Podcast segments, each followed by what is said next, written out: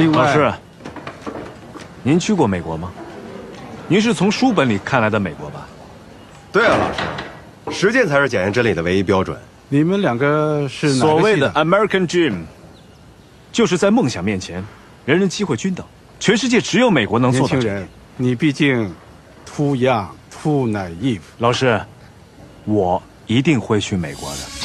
他们怀揣的美国梦并为之奋斗。如今，新一代的中国人在纽约追逐着什么样的创业梦想？中国一跃成为世界第二大经济体，中国留学生群体人数呈现了数百倍的增长。留学生们毕业之后，并不满足于一份工作或是如何生存。他们说，找不到喜欢的工作，我就自己当老板。他们在创业路上也会遇难题吗？冯叔说，得去给他们支支招。这里是冯仑风马牛，我现在在纽约。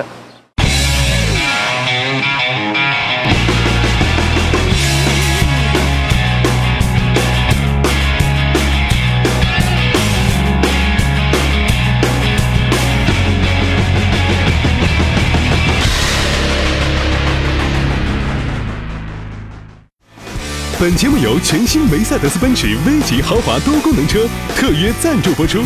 全新梅赛德斯奔驰 V 级，所想超乎所想。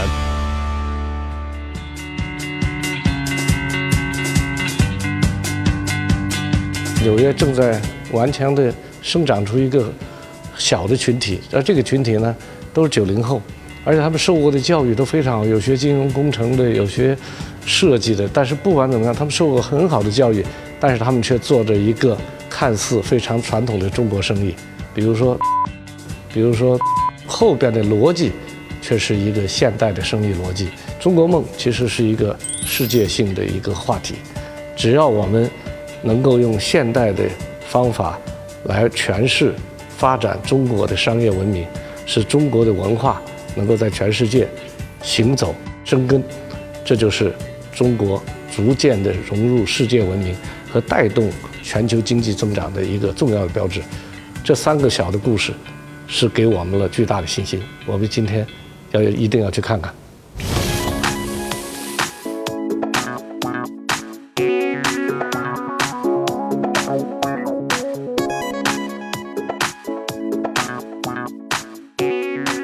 兰州拉面都特别多，这个都叫兰州拉面，差别在哪儿呢？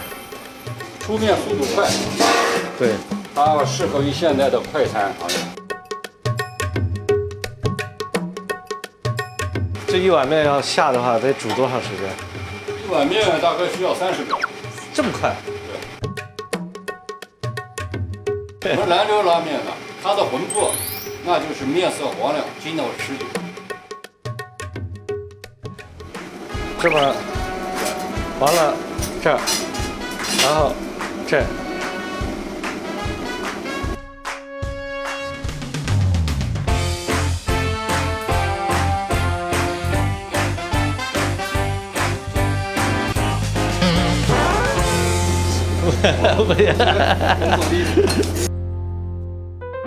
那你现在，比如说你到这儿来，在美国开一家餐馆，要比如说要办多少手续呢？哇，那真的 要和中国比，你到有，比如说我们不这儿不叫盖章，反正你得办手续，你得办多少手续？哪些手续是最难的？首先店员管理的话要办个人食品健康安全证，然后在店面的管理的话，我们要办呃税务证，这是呃所有商业模式里面第一个证，然后还有就是餐餐厅许可证，餐厅许可证是需要卫生局来呃呃发放的，这个过程是比较繁琐的，主要它要靠不断的检查，不断的过来视察。你们这个软件是买的外边的管理软件呢，还是自己的软件？我们是买的外面管理软件。外面的管餐饮管理软件是吧？呃，我有因为在中国投一个餐饮的企业，他们呢也是很有意思的一家，叫做网络餐厅。啊，对，啊，就是说把每个流程呢是由工程师来做的餐厅，把每个流程中的不合理的部分都把它改掉，做两个月就盈利了，做得非常好。他应该也是有大数据的背景的。啊，对，他是一个软件工程师，啊，然后他太太是麦当劳的店经理，他俩一合在一起，所以做了一个餐厅。另外，他有一个像化学实验室一样的，叫做吃货研究中心。啊，你比如说第一天电视上演，呃，习书记、习总书记在那个伦敦跟卡梅隆吃这个炸鱼，对，他晚上看完电视，马上加班，第二天他就通过手机在线上开始卖。哇，满满一碗兰州牛肉拉面下肚，继续开启麻辣计划。这是康宁和艾蒙在一群好友的帮助下，用一年多的时间在纽约孵化出的产物。康宁毕业于美国顶尖餐饮院校，艾蒙纽约大学金融工程专业硕士研究生毕业，他俩一起留学，一起创业。哇，这么大一份儿，比国内的好像感觉要大一点。吃一口。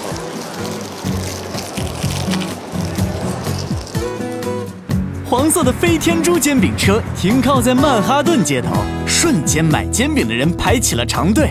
不仅让美国华人一解乡愁，还让本土美国人也爱上这个中国的街头小吃。北京姑娘说，除了创业的艰难外，更多的是辛苦。可创业不就是这样吗？有梦想才会去努力。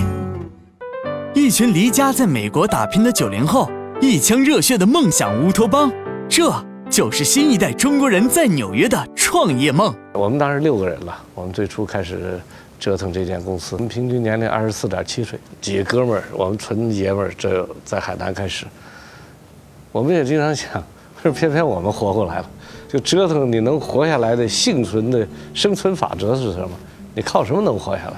我们从负数开始，因为我们注册公司就没钱，我们是攒了三万块钱，都是借的。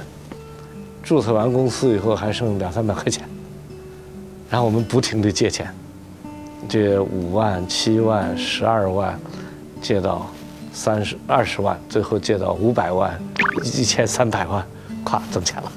所以我们早期的印象全是借钱，每天啊出去就借钱，所以那会儿没有周围都没什么人有钱啊，挺难借的。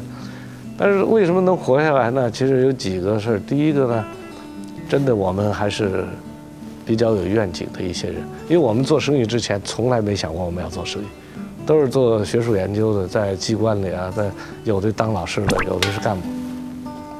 突然那个历史原因吧，逼着我们要开始做生意，所以我们总在想做生意的目的，对，特别今天来说呢，就特认真的讲价值观吧，哎，每天都在想为什么要做生意，为什么要做生意，做生意是为什么，赚钱要干什么，所以我们不光是自己聊天儿我们在第一年的时候就有一个叫反省日，到现在我们反省了二十多年了，每年九月十三号就是反省，因为第一个周年我们就这样反省完了以后，我们把这事儿想清楚，我们六个人署名写了一篇文章，就我们说不光是这么想，而且要把它写出来，以后谁也别反悔，所以叫披荆斩棘，共赴未来，讲我们青年知识分子报国之路，就是当时是这么写的，就讲为什么要做生意。其实今天看呢，就有一个价值观是很对的，就一批人做一件事情，做一个长远的事业，从第一天起想清楚你为什么要做这件事，你使命、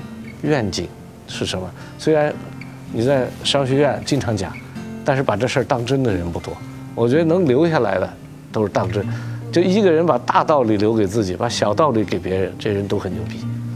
冯总，您当年和您的创业的团队的合伙人都没有一点分歧吗？还是会有一些？很多啊。那比如说什么可以让我们借鉴一下？最多的都是刚才李由说的样，这事儿干还是不干啊？他要这么干，他要这么干。你看六个人，啊，二，你看二十四五岁的时候脾气还不大，那时候还没挣钱，大家都特谦虚。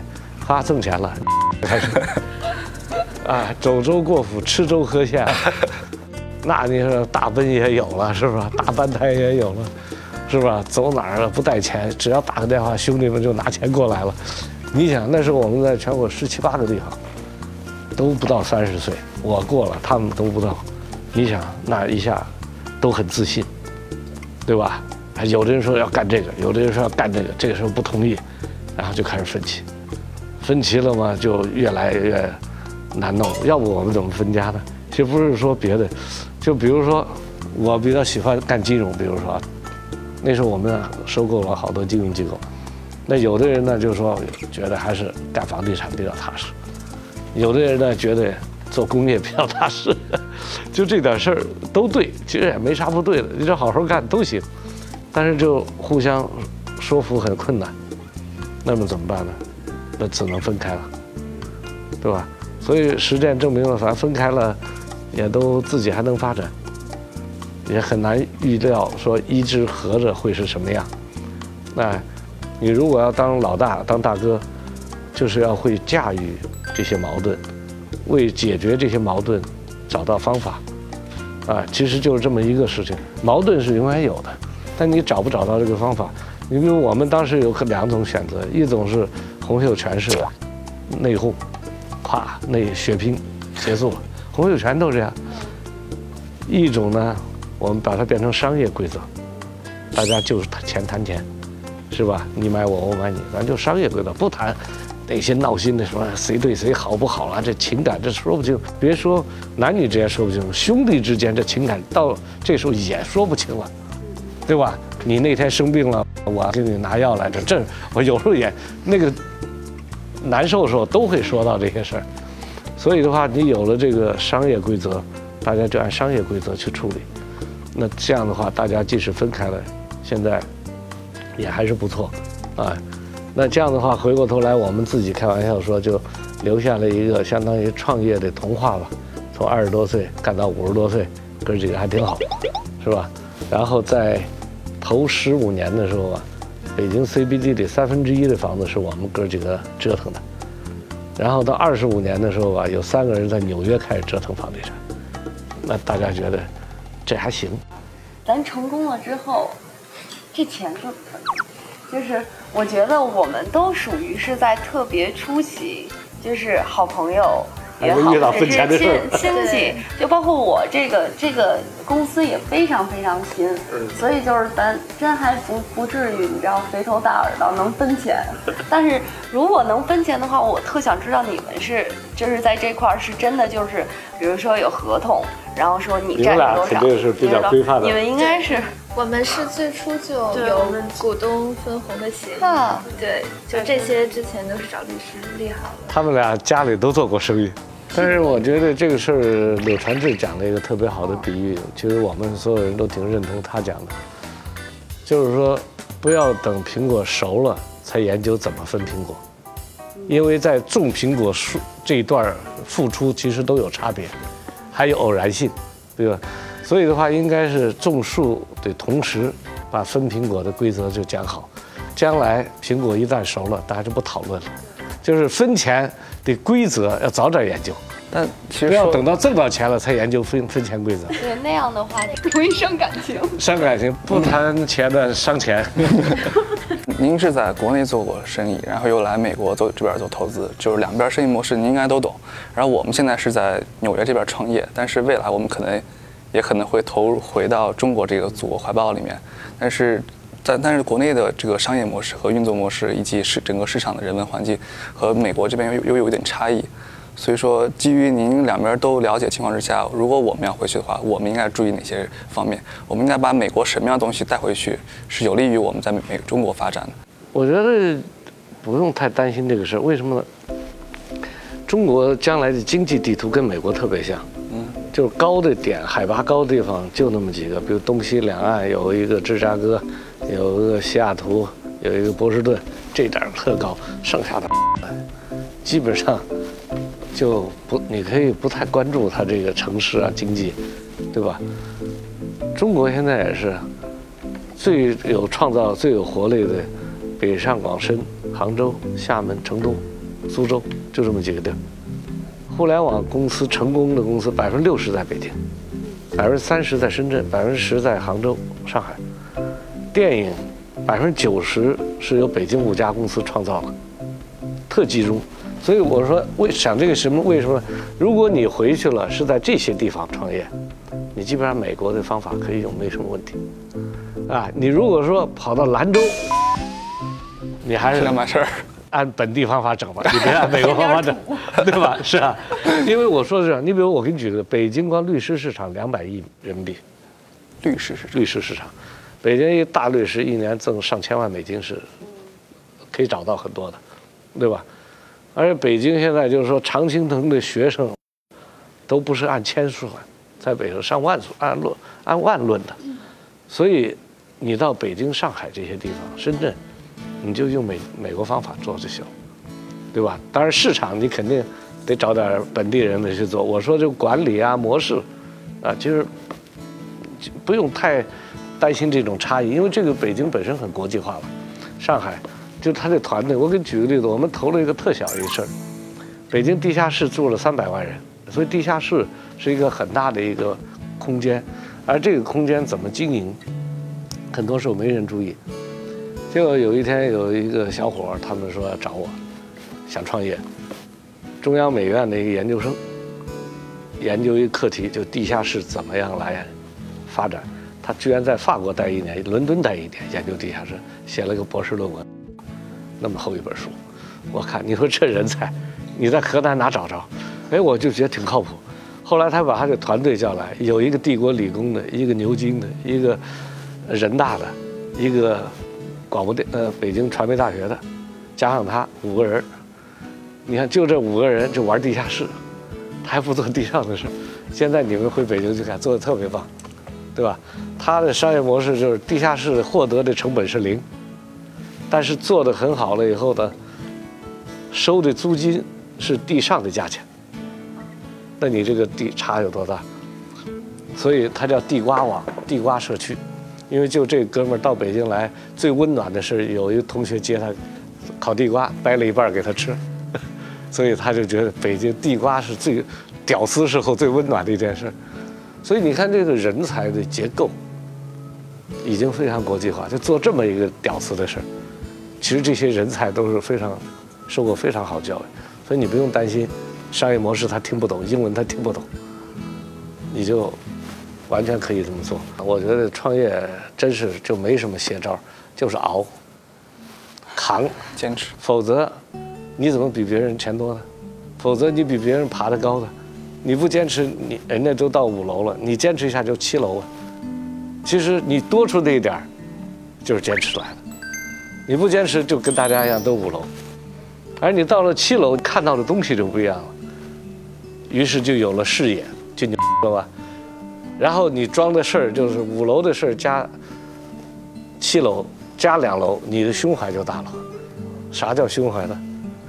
视野、胸怀都是熬出来了。你又上了两层楼，对吧？然后中间又遇到点磕磕碰碰，对吧？所以马云老说，男人的胸怀是委屈增大的。说男人要有胸怀，那委屈增大的，对吧？我们讲伟大是熬出来的，就是一点点，每天都没有什么。就是跟，我后来有的时候跟王石去登山，就发现，怎么才能上珠峰呢？坚持啊！王石是中国目前登珠峰年龄最大的纪录保持者，一次南坡，一次北坡，你看这，对吧？然后他更重要的，他这个毅力在哪儿？我们有时候在戈壁滩走路的时候，大概四五天走一百五六十公里吧。他背包里装的，你知道什么？装的石石头、砖头。他对自己要求就是负重感，为了登山时候方便。你突然没有负重了，登山一下背很多东西不适应。人家里头都装吃的，他往外拿，他就往里头放，放砖头、放石头背着，这就是毅力，对吧？然后呢，走路不喝水。他说你要登到八千米以上，谁给你拿水啊？没事就喝，没事就喝，完了水上哪拿去？就润润嗓子，坚持，控制自己的水的量，然后到上面最困难、最需要的时候，你这还有水，等等吧。所以我说这几个事儿都挺重要：价值观、商业模式，当然坚持。你这事儿还不能委屈，做买卖呢，低头弯腰下跪是基本功，小姐心态，寡妇待遇，妇联追求。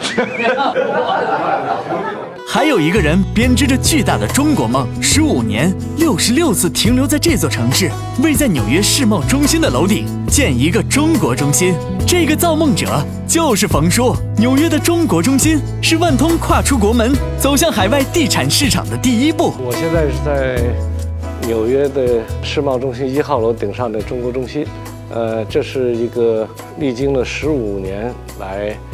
完成的一个项目，当然这个最后完成的还要到明年的五月份，呃，但这也是一个创业过程。那么在这个过程当中呢，呃，实际上经历的事情和现如今的，呃，九零后在纽约的创业是非常之不同的。他们纯粹是为了个人的价值实现和事业冲动来创业的，这和早期为谋生而来创业呢，他们的动力呢是有非常大的一个不同。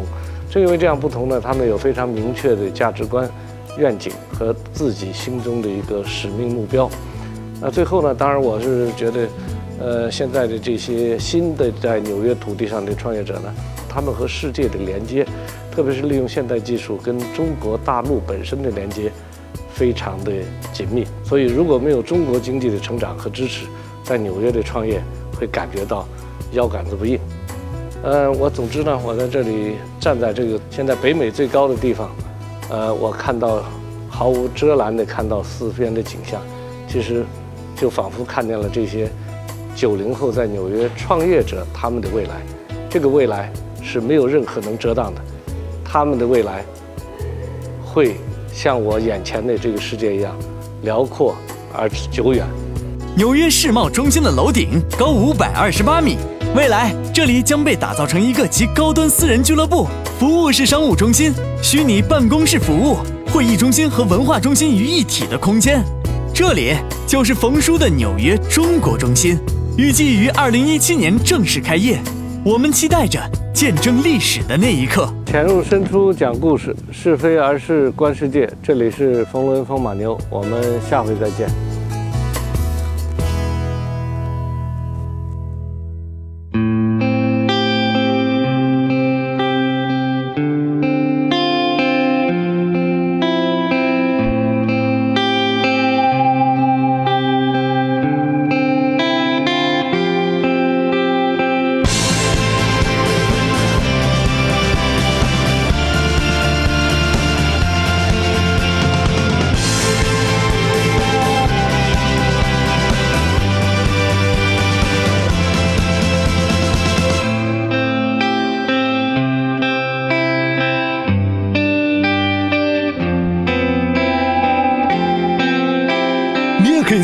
频道战略合作伙伴喜马拉雅 FM 收听本节目音频。